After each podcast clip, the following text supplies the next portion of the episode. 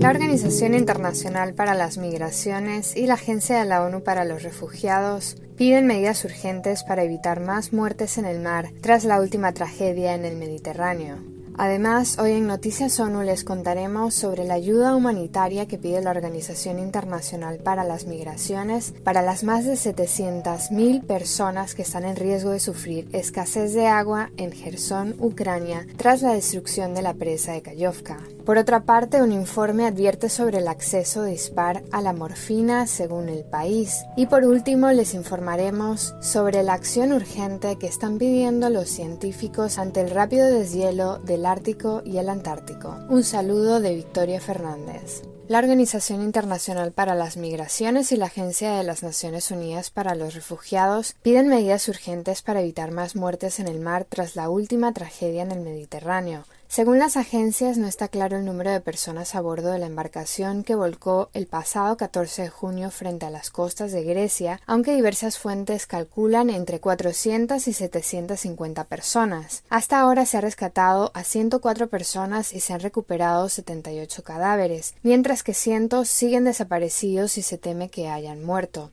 Las agencias reiteran que el deber de rescatar sin demora a las personas en peligro en el mar es una norma fundamental del derecho marítimo internacional. En este sentido, el director del Departamento de Emergencias de la Organización Internacional para las Migraciones ha recordado que el Mediterráneo sigue siendo la ruta migratoria más peligrosa del mundo, con el mayor índice de mortalidad. Además, Federico Soda ha declarado que es necesario que los estados se unan y subsanen las deficiencias en materia de búsqueda y rescate, desembarco rápido y vías regulares seguras. Esos esfuerzos colectivos deben tener los derechos humanos de los migrantes en el centro de cualquier respuesta.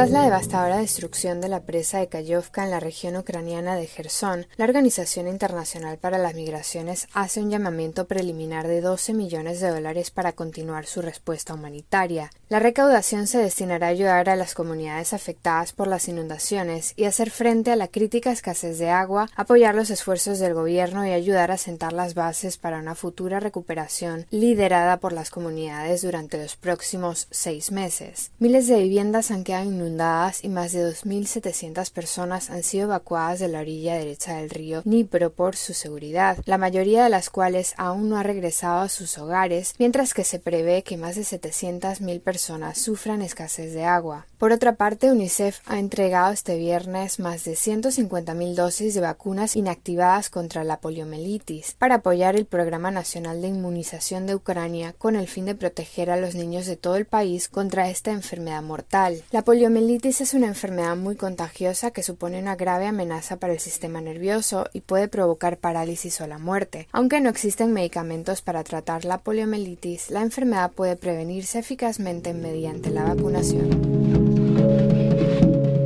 Por otra parte, la Organización Mundial de la Salud ha publicado un nuevo informe sobre el acceso a la morfina para uso médico, en el que se describe cómo la distribución mundial del fármaco como medicamento vital contra el dolor es desigual y no satisface las necesidades médicas. El informe, titulado Olvidados en el dolor, destaca los problemas de acceso a este medicamento esencial y ofrece medidas para mejorar el acceso seguro mediante una política equilibrada. A pesar de ser un medicamento eficaz y relativamente barato para aliviar el dolor intenso, la disparidad en el acceso entre países es notable. Hay una diferencia de entre 5 y 63 veces en el consumo medio estimado de morfina entre los países de renta alta y los de bajos ingresos.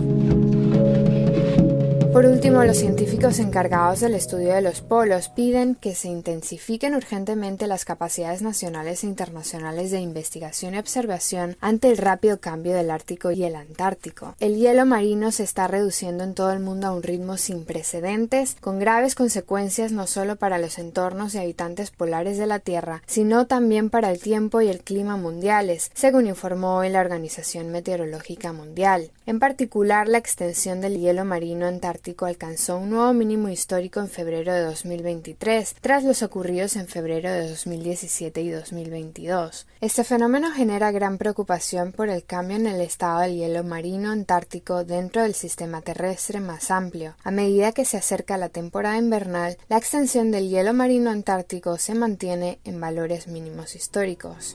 Hasta aquí las noticias del viernes. Un saludo de Victoria Fernández.